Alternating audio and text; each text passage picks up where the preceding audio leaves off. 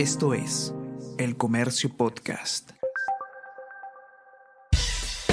Buenos días, soy Gladys Pereira, periodista del Comercio, y estas son las noticias más importantes de hoy, viernes primero de abril. Más grietas en Perú Libre tras censura de Hernán Condori. Con 71 votos a favor, 32 en contra y 13 abstenciones, el Congreso de la República aprobó la moción para destituir al titular del sector salud, Hernán Condori. Los legisladores del bloque magisterial en el oficialismo no apoyaron al ministro, mientras que los aliados de Juntos por el Perú votaron por su salida.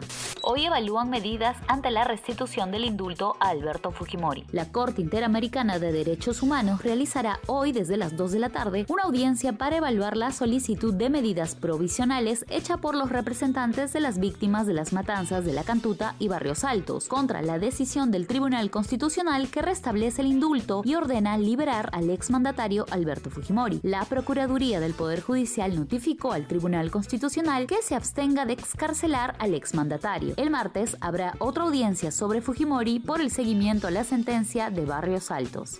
Incluyen a Pacheco y sobrinos de Castillo en lista de los más buscados. El programa de recompensas del Ministerio del Interior incorporó en su lista a los implicados en el caso Puente Tarata, que están no habidos desde el lunes. También figuran dos exfuncionarios de Provías. Por Bruno Pacheco, exsecretario general de Palacio de Gobierno, se ofrece 30 mil soles de recompensa, mientras que por Fray Vázquez Castillo y Gianmarco Castillo Gómez, sobrinos del presidente Pedro Castillo, se ofrece 15 mil soles.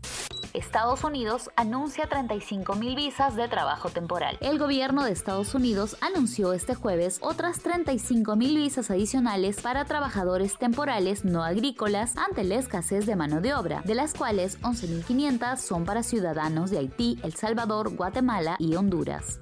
Hoy se sabrán los posibles rivales de Perú. Esta mañana, desde las 11, se realizará el sorteo del Mundial Qatar 2022 en Doha, donde las selecciones ya clasificadas podrán conocer a los rivales a los que se medirán en la fase de grupos. El repechaje para Perú está previsto para el 13 o 14 de junio. Según el último ranking FIFA, la selección peruana conserva el puesto 22, tal como sucedió en noviembre, diciembre y febrero. Hola a todos, ¿qué tal? ¿Cómo están? Eh, espero que estén comenzando su día de manera excelente. Yo soy Ariana Lira y hoy tenemos que hablar del debate presidencial. Podcast Tenemos que hablar con Ariana Lira. Lunes, miércoles y viernes desde las 7 de la mañana. Entérate todo sobre las noticias más relevantes del panorama actual, nacional o internacional. Escúchalo en la sección podcast del comercio o a través de Spotify, Apple Podcast y Google Podcast. Me despido de ustedes y eh, les digo que se sigan cuidando como siempre y que tengan un excelente fin de semana nos encontramos de nuevo el lunes. Chao, chao, ¿cómo están? Esto fue El Comercio Podcast.